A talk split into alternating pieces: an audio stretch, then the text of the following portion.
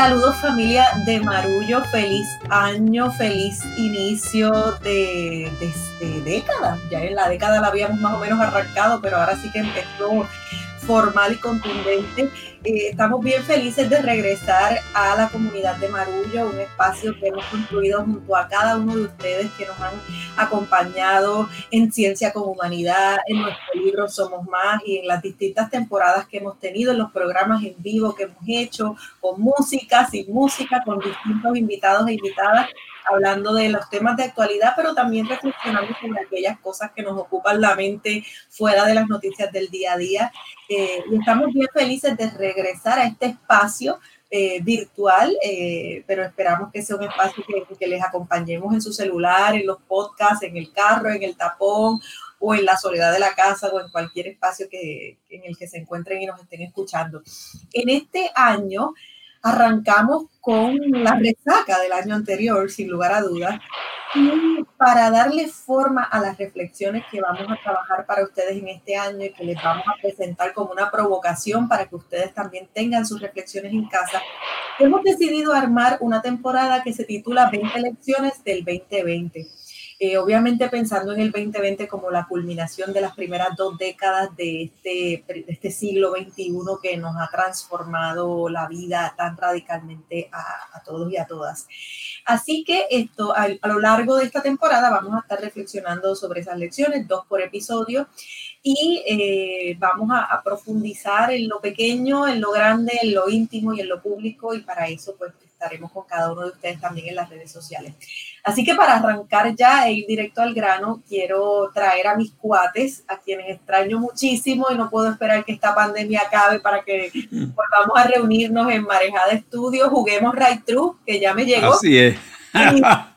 y, le aprieten los cachetes a Nicaror. Así que Silverio Pérez y Pedro Reina, qué lujo volver a estar con ustedes en este marullo. Hola. Bueno, gracias. Gracias, Ana Teresa, gracias. Mira, eh, me, me, provoca mucha este, curiosidad lo que vayamos escudriñando de, esto, de estas 20 lecciones del 2020.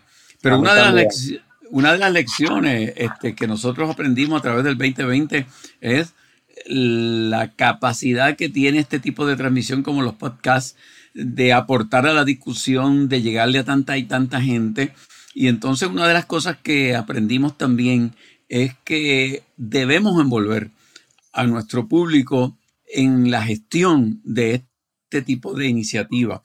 Y en Marullo hemos encontrado que, que además de que el podcast es gratuito y seguirá siendo gratuito, nosotros podemos tener de parte de ustedes un apoyo financiero adicional que nos permita el crear más contenido, el llegarle a más gente, el que lo que hagamos posiblemente conlleve eh, mayor investigación. O sea, un apoyo financiero puede ampliar la gama de posibilidades de este podcast. Así que les pedimos que se unan a la familia de Marullo, que sean parte de esto y lo pueden hacer entrando a www.patreon y Patreon se escribe P-A T-R-E-O, patreon.com slash marullo media. Si usted entra ahí, va a encontrar las diversas formas en que usted nos puede apoyar desde 4 dólares al mes, que sería un dólar por cada podcast, hasta, hasta otras alternativas, y usted va a recibir a cambio un contenido exclusivo para esas personas que nos están patrocinando. Así que arrancamos el año con, una nueva forma de integrarlos ustedes a nuestro trabajo y para ya iniciar con esta temporada, el compañero, amigo, profesor Pedro Reina Pérez. Hola a todo el mundo, feliz año, me siento muy contento de que empecemos este nuevo eh, periodo de nuestro tercer año haciendo marullo. Eh, cumplimos dos años en noviembre del 2020 y vamos con impulso. Como ya ven, estamos creciendo eh, y en estos dos años y pico hemos podido hacer dos libros, el de Somos Más y también Ana Teresa este, con el Mariscadazo, el de Parir es Partirse. Así que estamos muy pendientes. Este es un, un circuito eh, mediante el cual nosotros eh, dialogamos con ustedes de distintas maneras. Como ustedes saben, hemos escogido 20 lecciones eh, de, para, para hacer un resumen de lo que ha sido esta década que termina y la que ahora eh, comienza. Y entonces a partir de eso estaremos conversando con ustedes en cada episodio sobre eh, estas eh, lecciones y a mí me toca ponerlas sobre la mesa, las primeras dos cartas y las dos lecciones sobre las que queremos conversar con ustedes son la palabra verdad y el concepto democracia. Ustedes saben que esta década del 2010 al 2020 fue una década eh, muy intensa y, han pasado mil cosas y si uno se sienta a hacer el, balance fino, nuestra vida ha cambiado algunas veces para bien, otras no tanto, pero cosas que nosotros dábamos por sentadas de momento se ponen en el centro de la discusión y al ponerse en el centro de la discusión nos obligan a que las repensemos. Eh, lógicamente no, nos referimos solo a Puerto Rico, sino al mundo. Cada vez una de las lecciones de las que nos damos cuenta es que Puerto Rico no existe en el vacío, que está vinculado al entorno y al planeta y a las tendencias. Así que eh, para comenzar eh, a adentrarnos en estos temas, yo propongo que hablemos un poquito del concepto verdad y terminemos en el de democracia. ¿Qué les parece? Me parece que, que, engancha perfectamente, sobre todo porque estamos en un momento en la historia en el que hay mucha gente viviendo en mundos paralelos, literalmente. O sea, en Estados Unidos lo vemos con mucha claridad. Eh, hay, hay dos países y esos dos países ven dos realidades completamente distintas. Si no nos podemos poner de acuerdo en los temas fundamentales que nos ocupan, en la realidad que compartimos, eh, no, podemos, no podemos construir una sociedad, no podemos vivir en paz. En Puerto Rico eso se manifiesta de otras maneras, no de una manera me parece que tan radical como la vemos en los Estados Unidos, pero habiendo tantos puertorriqueños y puertorriqueñas viviendo en Estados Unidos, eh, esto es algo que nos afecta de manera directa y, e inmediata. Eh, me parece que este es un tiempo para apostarle a las palabras y nosotros como obreros de las palabras somos los soldados y las soldadas número uno en esta batalla porque mientras ese tejido social se va rompiendo, eh, son las palabras eh, la única cosa que puede tejer ese tejido de vuelta. Entonces, creo que la gran lección en torno a la verdad que hemos tenido es que la verdad es tan frágil como la democracia, diría yo pienso que no sé quién acuñó el término verdad líquida. Y, me parece interesante ese término porque sobre todo en, este, en estos cuatro años del 16 al 20, sobre todo en los Estados Unidos, eh, nunca creo que se había discutido nada con el, el, concepto verdad con tanta intensidad a tal nivel de que un periódico eh, llevó una recopilación de las no verdades del presidente Trump y creo que pasaron de sobre treinta y pico mil. Eh, y entonces, eh, a mí me parece que eso es total y absolutamente novel en la historia de la democracia de Estados Unidos, que se le haya señalado a un presidente como un mentiroso consuetudinario. Y obviamente lo que allá pasa tiene algún tipo de efecto en Puerto Rico, porque hay gente aquí que apoyaba esas verdades líquidas de, Trump y que se mantuvieron inclusive en posiciones de mucha influencia en el país, eh, apoyando a esto que estaba sucediendo, que era realmente un cuestionamiento de la verdad. A mí me parece que el regocijo que pudimos sentir mucha gente eh, en el cambio de mando del pasado 20, eh, ese regocijo de ver a, Trump partir y llegar una nueva administración, más que establecer diferencias eh, de realmente si la nueva administración representa una esperanza o no, era eh, un poco que habíamos tenido una victoria sobre la mentira, eh, que por fin podíamos ver luz de que la mentira diaria no prevalecía. Y a mí me parece que eso nos lo debiéramos aplicar a la política puertorriqueña, donde seguimos funcionando de acuerdo a unas verdades muy líquidas. Eh, escuchábamos a una exgobernadora decir que Puerto Rico no era una colonia. Y, y me parece que ha llegado el momento, porque hay una nueva generación que mira de forma diferente estos conceptos. Y, y si algo tiene esta nueva generación es que le importa bregar con lo que hay y lo que hay es la verdad. Y me parece que tanto allá como en Puerto Rico en particular tenemos que empezar a enfatizar en ese importante concepto de lo que es la verdad en términos políticos, en términos sociales, en términos humanos, eh, la verdad de, de cuán pobre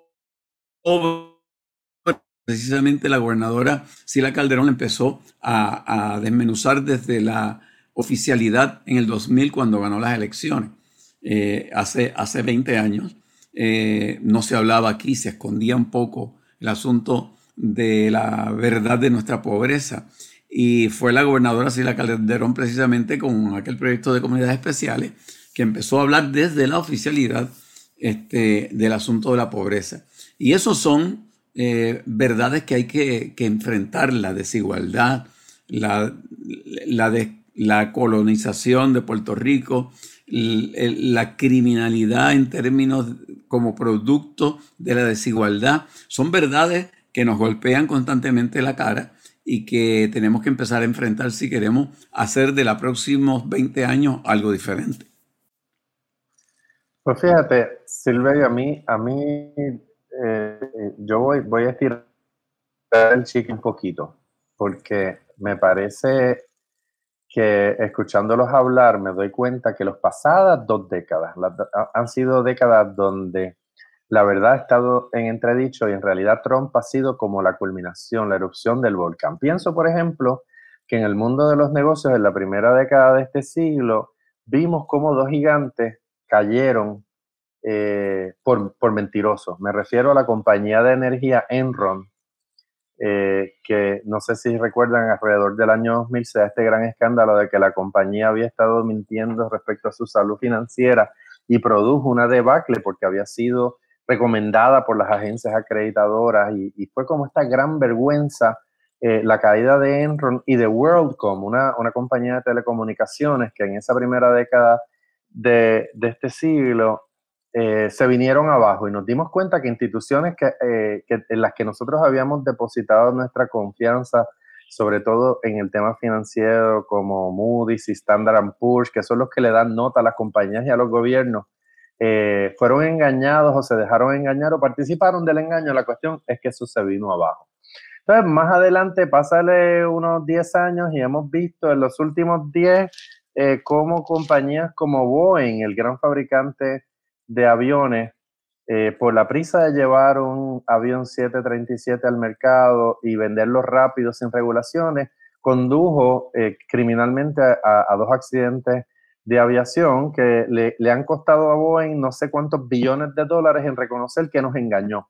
Lo mismo hizo la Volkswagen, una compañía de carros también emblemática de Alemania, que también hizo trampa para vender vehículos diésel en Estados Unidos y, cogió y trampeó los, sistemas de emisiones del carro para que supuestamente los vehículos pequeños eh, eh, cumplieran con los estándares de calidad de aire y de momento eh, amanece Volkswagen, ¿verdad? Admitiéndole al mundo que engañó intencionalmente a Estados Unidos y, también ha tenido que pagar y hay acusaciones criminales tanto para Boeing como para Volkswagen, que son dos casos completamente recientes de engaños en los cuales compañías en las que se había depositado una confianza pública se vinieron abajo.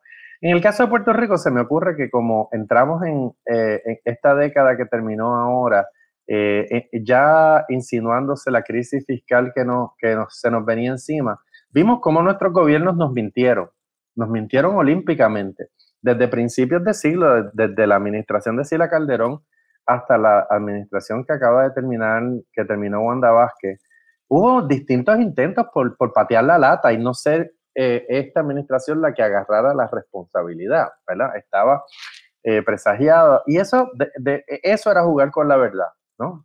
Entonces, cuando finalmente yo tengo esta imagen muy clara de David Chafee, presidente del Banco Gubernamental de Fomento, y Melba Costa yendo a Wall Street a hacer la emisión de, de, deuda más grande que jamás se ha hecho en el mercado de deuda municipal, agarrados de la mano, diciendo lo logramos. Y en realidad eso fue un entrampamiento. Ellos lo que estaban tratando de hacer en ese momento era coger dinero prestado, empeñar el futuro de nuestros hijos y no tener que asumir la responsabilidad de esa deuda. Y al final todo se vino abajo, ¿verdad? Todo se vino abajo porque hubo que reconocer que había una crisis fiscal, hubo que reconocer que hacía falta un remedio y llegó promesa.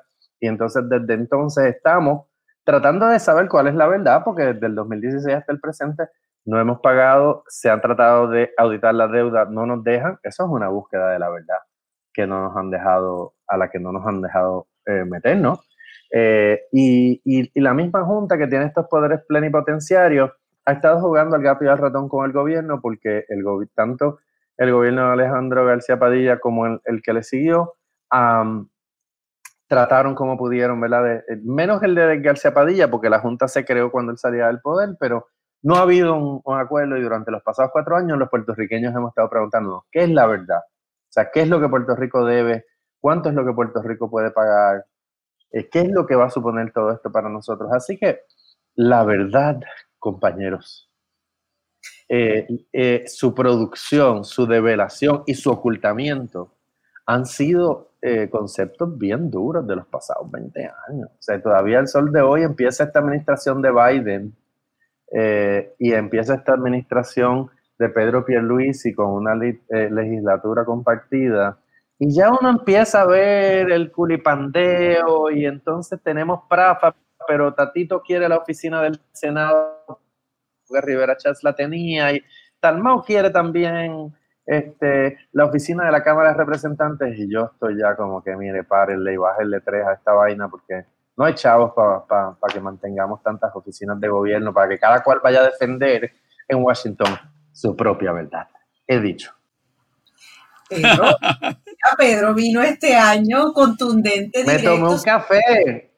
Y esto que nos dijo, nos dijo que estaba como que medio quemado porque había tenido tres eh, reuniones anteriores y muchacho lo que, lo que estaba era calentando el brazo. Espérate, Pedro, que me, has hecho, me has provocado aquí, tomé, varias notas del profesor.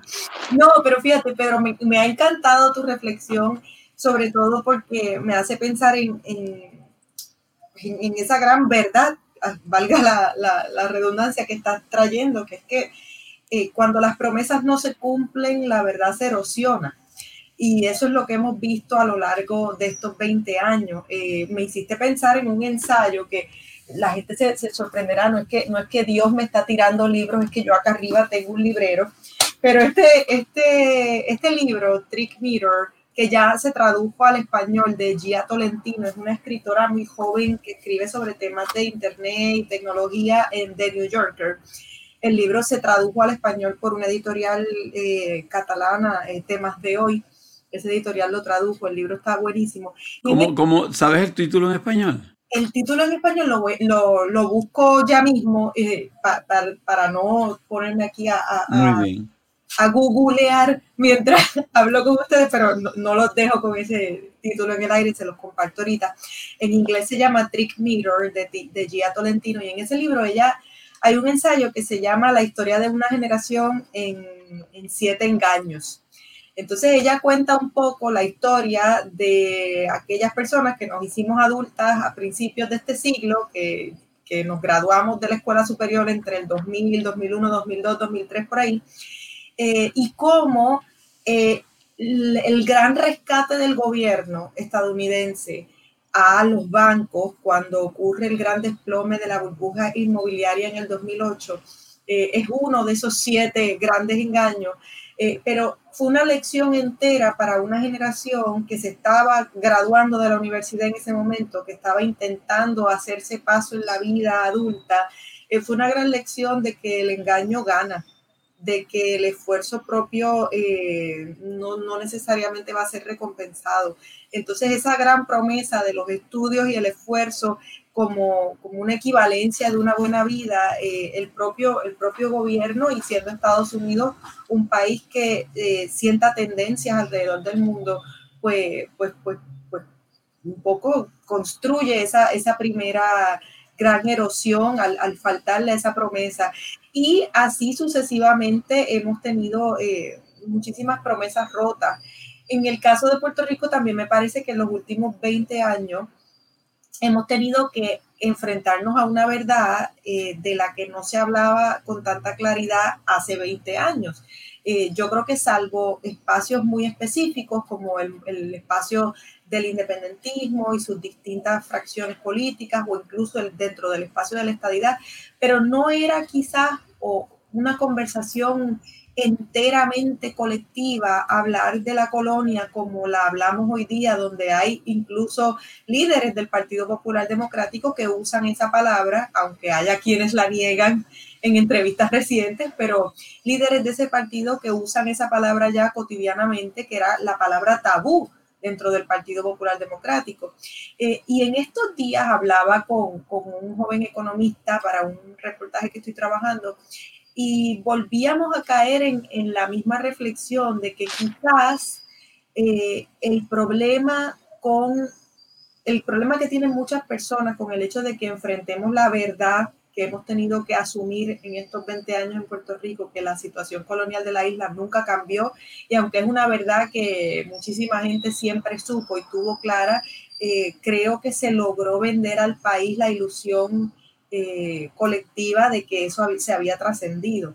Entonces nos hemos dado de bruces con la realidad de que la colonia está aquí vivicoleando, pero a lo mejor el gran problema con esa palabra es que al ser un concepto de otro tiempo, estamos en una era postcolonial eh, y, la colonia en una era postcolonial se manifiesta de una manera muy diferente, eh, pues a lo mejor la palabra eh, trata de bailar y trata de escurrirse esto para algunas personas. Y lo que pienso es que necesitaríamos ampliar la definición de la palabra para mostrar la experiencia de una colonia en una era postcolonial, que es lo que nosotros estamos viviendo, sin que por ello signifique que somos menos colonia que las que más.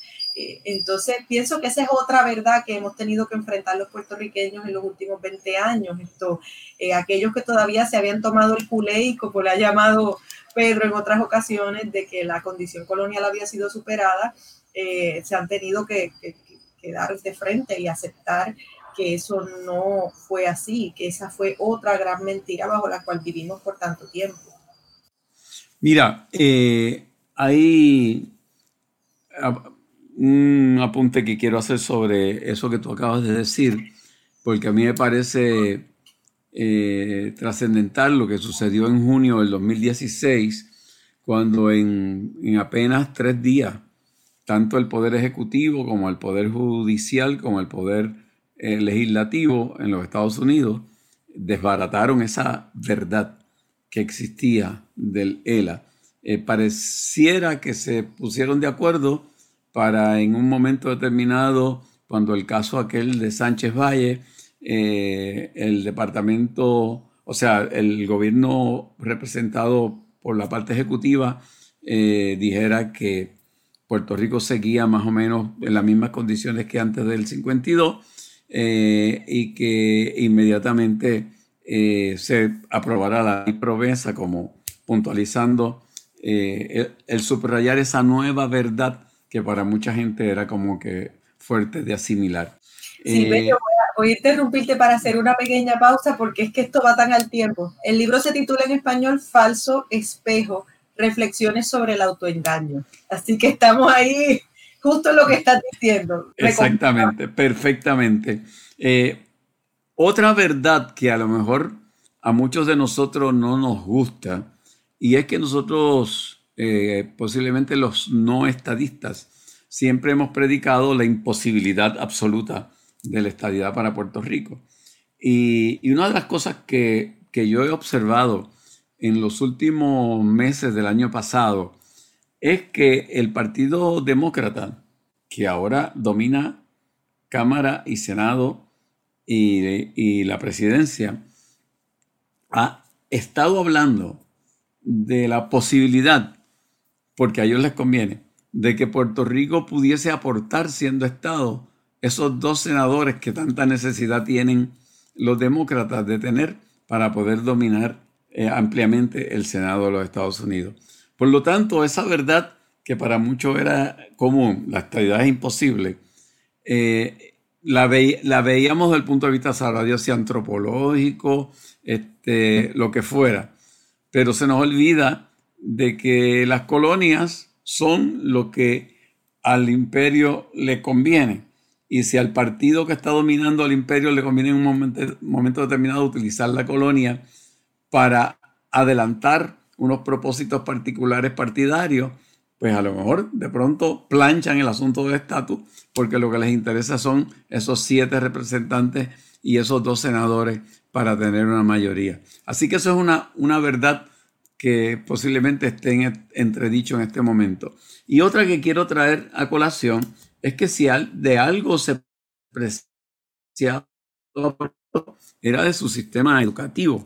Eh, esfuerzo al que esa generación de Muñoz y de manos a la obra pusieron en términos de la Universidad de Puerto Rico, el sistema educativo. Y si hay algo que hemos tenido muy evidente en, estos pasadas, en estas pasadas dos décadas, es la decadencia de la fortaleza de esa institucionalidad de la educación en Puerto Rico, tanto en, el, en las escuelas públicas como en la universidad, donde ha estado bajo asedio y donde en este momento esa institución de la cual nos sentíamos tan y tan orgullosos, que era la Universidad de Puerto Rico, este, las administraciones recientes la han reducido a una institución que apenas puede sobrevivir. Esa verdad sobre la educación y sentirnos este pueblo educado, diferente al resto de los países de Latinoamérica, eh, ha sido duramente golpeada durante los últimos años. Es así. Mira, yo creo que, eh, y esto va a dar para que sigamos hablando, porque esto que voy a soltar ahora va a empatar, estoy seguro, con otros episodios, pero... Estoy aterrada, Pedro, me tienes muy nervioso. Eh, eh, hablando de la verdad, para, que, para, hacer el pivot con el baloncesto, el pick and roll, con el tema de la democracia, yo creo que también tenemos que remitirnos a las redes sociales eh, nosotros, como decía Ana Teresa, que somos obreros de la palabra y que hemos hecho del periodismo una parte importante de nuestra práctica profesional, las redes sociales eh, cambiaron el ecosistema de la información y permitieron que de momento eh, las personas pudieran particularizar los hechos y las cosas y sus propias verdades. el ejemplo número uno, y no lo voy a tener que explicar, es cómo Donald Trump durante cuatro años pudo obviar completamente eh, los canales tradicionales de, la prensa para eh, utilizar su cuenta de Twitter y casi gobernar desde ella.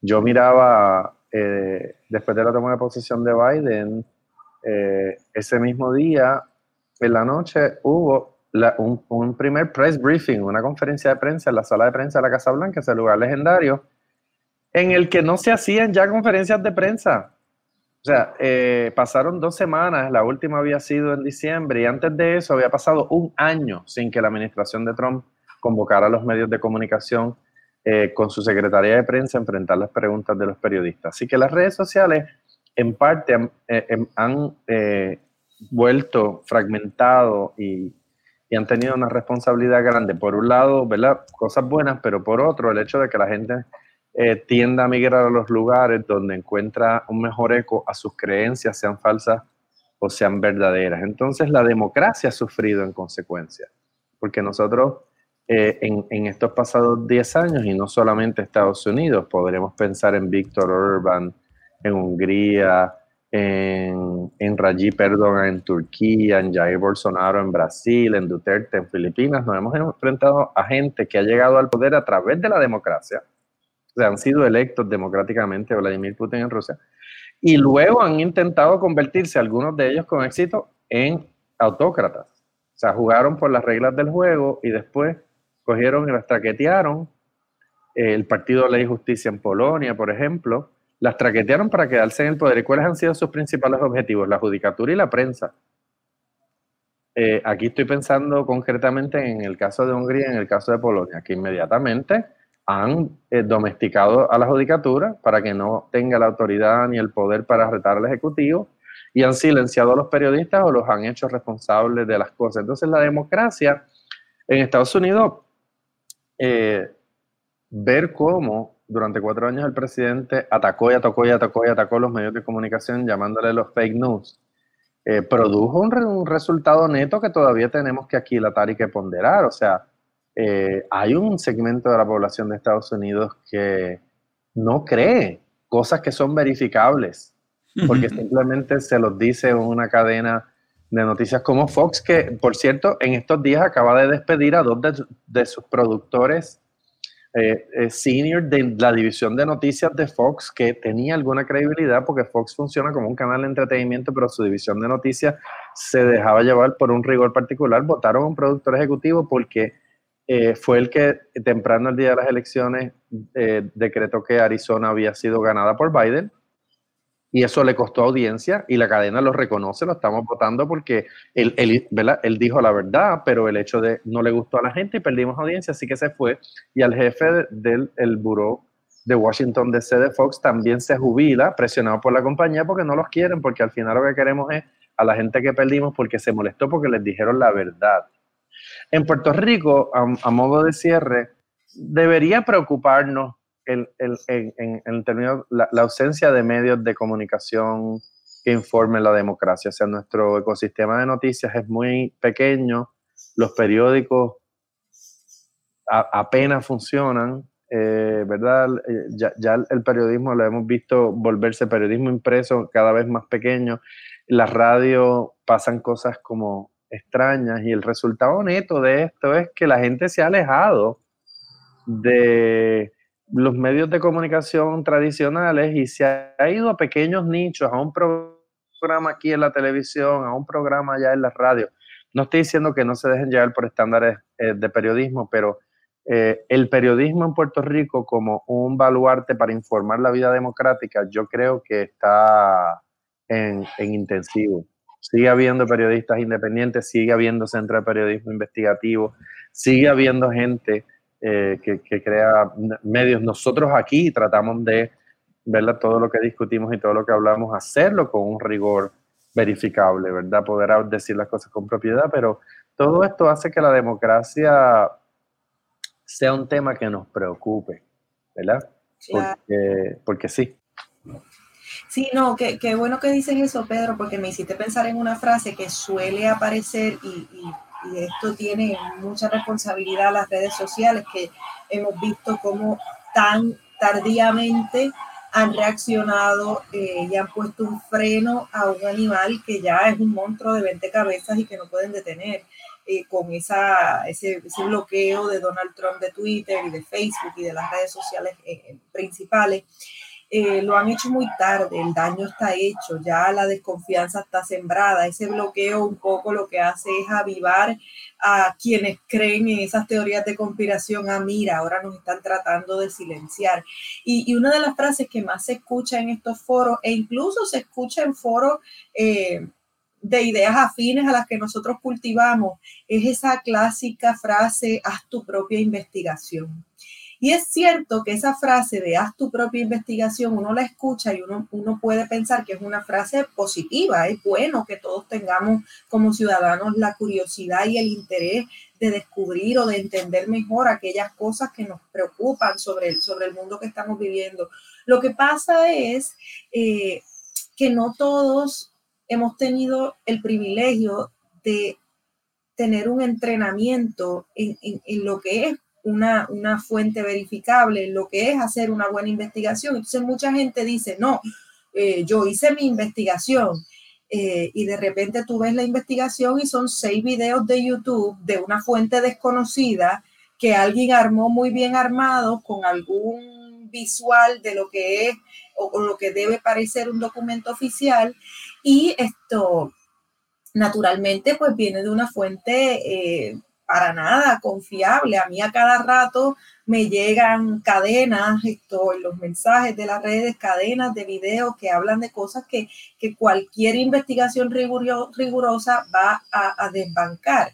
Pero luego ese, e, ese problema se topa de frente con la realidad que, que recién discutíamos ahora, que es que también desde esos espacios que son oficiales y que deberíamos poder confiar en ellos y en ellas, en esas instituciones como eh, barómetros de lo que es lo corroborable, pues esas instituciones también nos han mentido y esa confianza en esa oficialidad también está lacerada. Entonces la gente un poco dice, bueno, ya que no puedo confiar en la oficialidad, voy a confiar en mi propio juicio y de repente no sé nada sobre nutrición, no sé, no sé nada sobre eh, ciencia, pero voy a decidir si me vacuno o no a partir de mi propia investigación y no necesariamente a partir de eh, un conocimiento eh, concreto y especializado en el área que uno quiere eh, descubrir.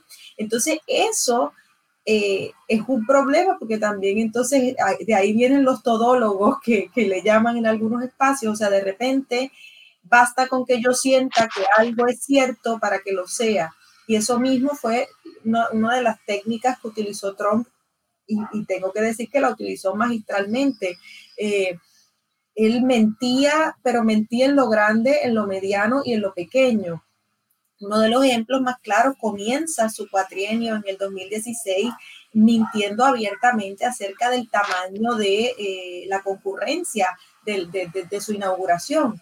Eh, era evidente, había fotografías, pero, pero esa insistencia en mentir en algo que en el fondo no era tan relevante sentó la pauta para, la insistencia. Entonces uno repite una mentira 20 veces y la vez número 21 ya esa mentira se convierte en una especie de realidad eh, en el imaginario de alguna persona. Eh, yo creo que de eso hablaba Kellyanne Conway cuando hablaba de los datos alternativos, los alternative facts. Eh, son esa, digamos, le meten en la mente algo, se lo repiten tantas veces hasta que lo, lo, logran imaginar y ya en tu imaginación existe y es real. Es como hablar de los unicornios. Yo te digo unicornio y tú rápido ves un caballo con un cuerno y está en tu cabeza y existe porque ya eres capaz de imaginarlo e incluso tienes recuerdos de unicornios, de momentos en los que imaginaste eso. Entonces, son mentiras que se construyen tan poderosamente por la vía de la repetición que ya la gente las hace propias.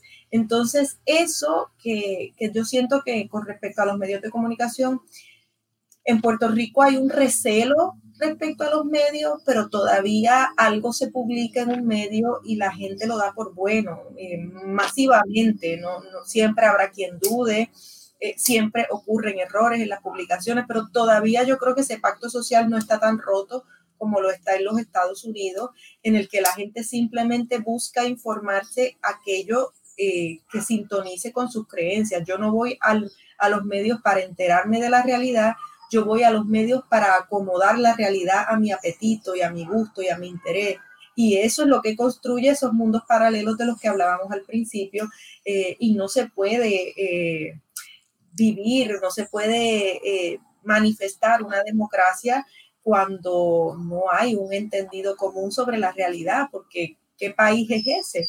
Eh, a mí me, sorprendía en, la insurrección que ocurre en el Capitolio eh, ver a todos estos manifestantes, insurrectos o diría, debe haber una mejor palabra porque no eran manifestantes. Esto. Sí, sí, porque yo, yo lo vi como un carnaval, eh, porque las protestas para mí tienen como que una cierta organización y un cierto propósito.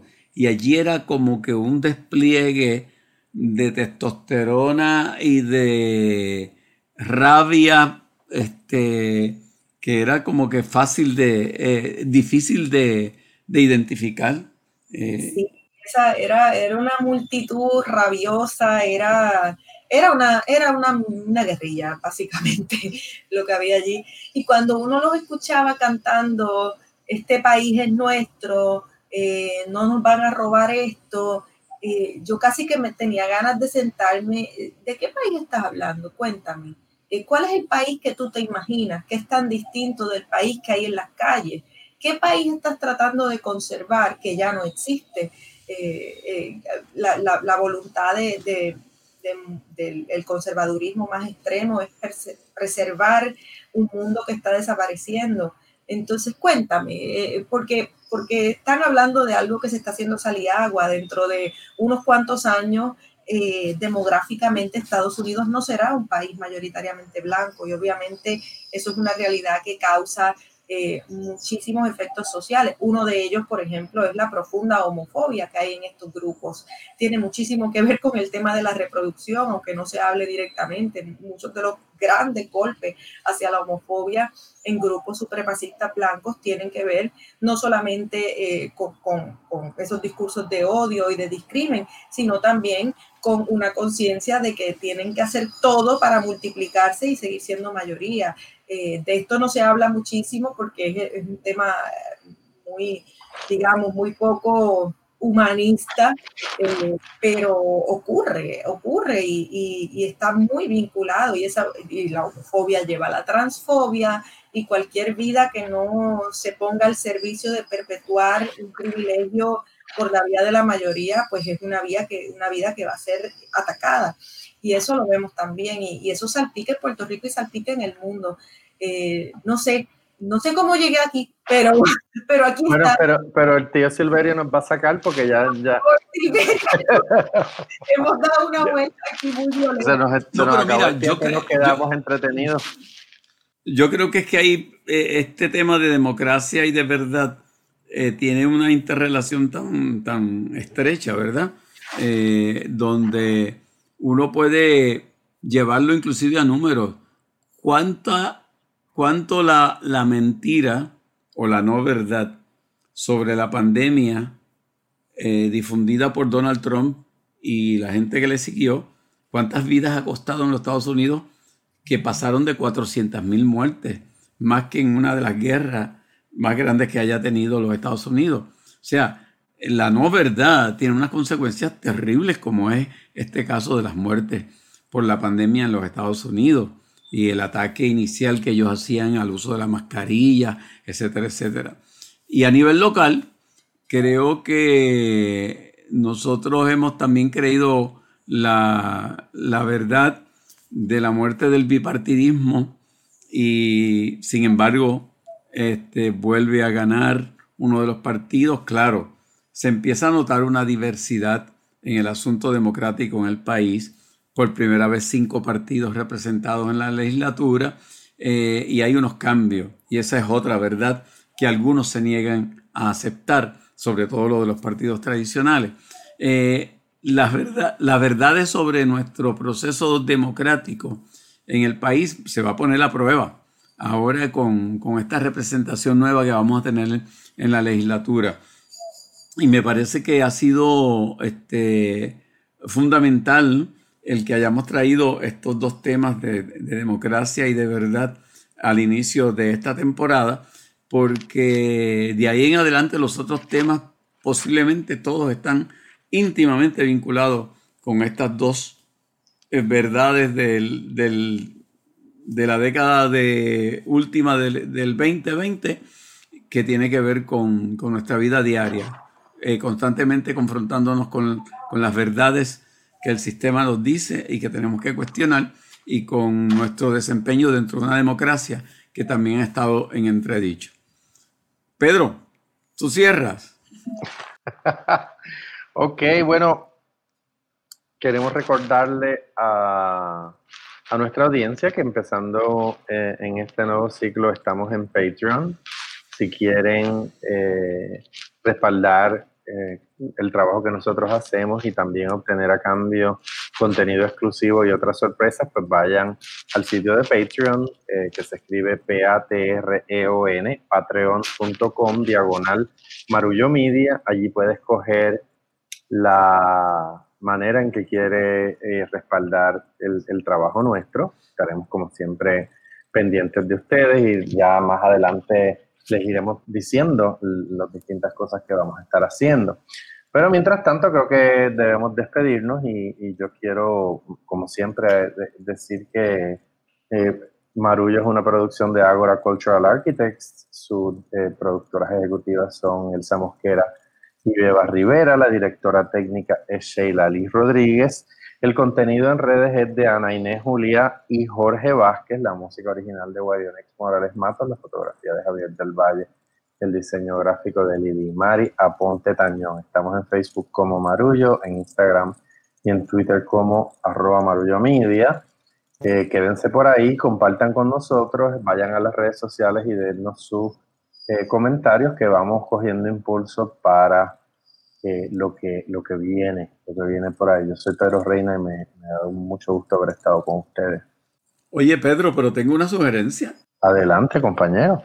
Ya que hemos estado hablando del contenido exclusivo que vamos a hacer para estas personas que estén patrocinándonos, eh, ¿qué tal si lanzamos aquí una pregunta y dejamos la contestación para ese, eh, para ese contenido exclusivo que se va a estar creando? Y, y si me permiten, puedo lanzar la pregunta. Adelante. Hemos hablado, pues, ya hemos comenzado a hablar de las enseñanzas y de las verdades que nos ha traído el 2020. Una pregunta interesante sería, para ti, Pedro, para ti, Ana Teresa, para mí, ¿cuál ha sido una de esas lecciones a nivel personal que el 2020 nos deja? Eh, ¿Cuál es la lección que tú podrías decir, Pedro, la que tú podrías decir a Ana Teresa, la que yo podría compartir con la gente? Creo que, que esa contestación la deberíamos dejar para ese contenido exclusivo que le vamos a dar a los amigos que nos patrocinen. Aceptado el reto. Hasta pronto.